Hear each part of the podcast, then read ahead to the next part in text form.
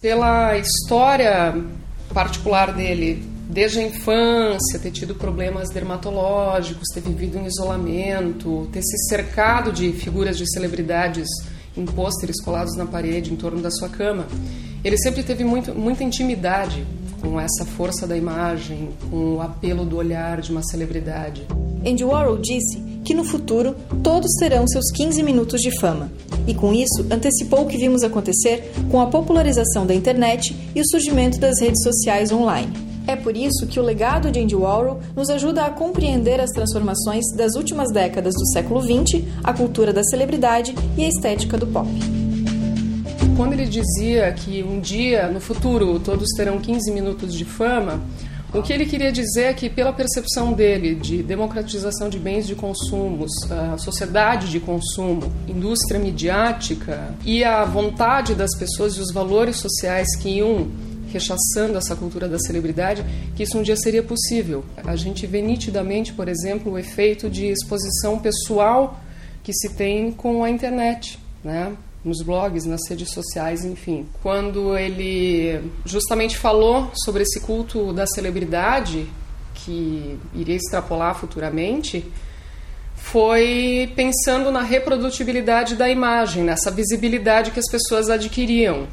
Claro que ele fez uma brincadeira também imprimindo essa ideia nas figuras de pessoas famosas como Elizabeth Taylor, como a Marilyn Monroe, como Elvis Presley. Ele fez questão de pegar essas figuras icônicas, uh, colocar sobre suas faces uma leitura diferente. Então teve aquela técnica da serigrafia, ele colocava aquelas cores fortes, vibrantes, bastante energia, né?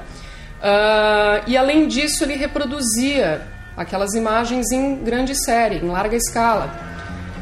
O que ele dizia é que isso também seria possível de fazer com uma pessoa anônima, que ela se tornaria uma celebridade a partir dessa uh, maior escala da visibilidade da sua imagem. Novamente, então, a gente percebe como a internet possibilita isso e era uma coisa que já lá atrás ele, ele vislumbrava. Por isso que ele é um cara, talvez mais importante no que disse hoje do que ele tenha sido na época. Por isso muitas diziam que ele era um deslumbrado, que ele na verdade estava pirando na grande vontade de ele ser uma celebridade, né?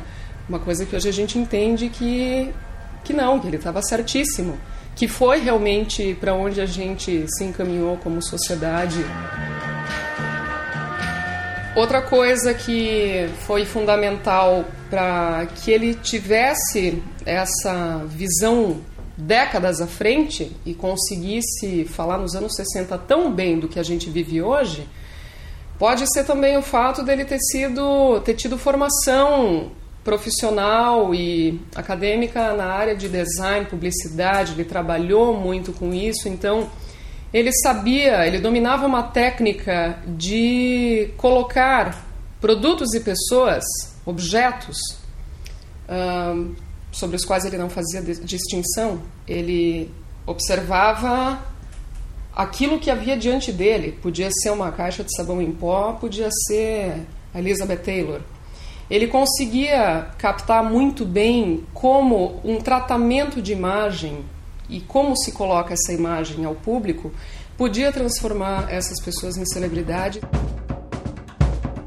O silkscreen da Marilyn Monroe é um caso muito evidente dessa energia criativa dele, sem uma intencionalidade, mas que a partir do momento em que ela aparece, ela ganha uma intenção completamente tátil para as pessoas que a veem. Ele pega uma foto apagada da Marilyn Monroe, ela tem um olhar enviesado, aparentemente triste, ela está mordendo os dentes num sorriso não espontâneo. Ele pega essa imagem aplica a sua técnica de serigrafia em cima, dá contornos num exagero assim considerado na época, as cores fortes, o lábio estourado, o amarelo, o azul, o rosa. Faz um quadro, a tela da Marilyn, e reproduz aquela imagem, que acaba virando um grande ícone. E ele fala justamente disso, numa cultura de massa, numa sociedade de consumo, aquilo que é tão desejado e reproduzível está ao alcance de todos, passa a ser objeto de desejo porque todos querem. Então havia um desejo de se sentir pertencente, integrado a um tipo de consumo cultural e pela reprodutibilidade da imagem, ele deixava isso evidente e dizia: Estão vendo?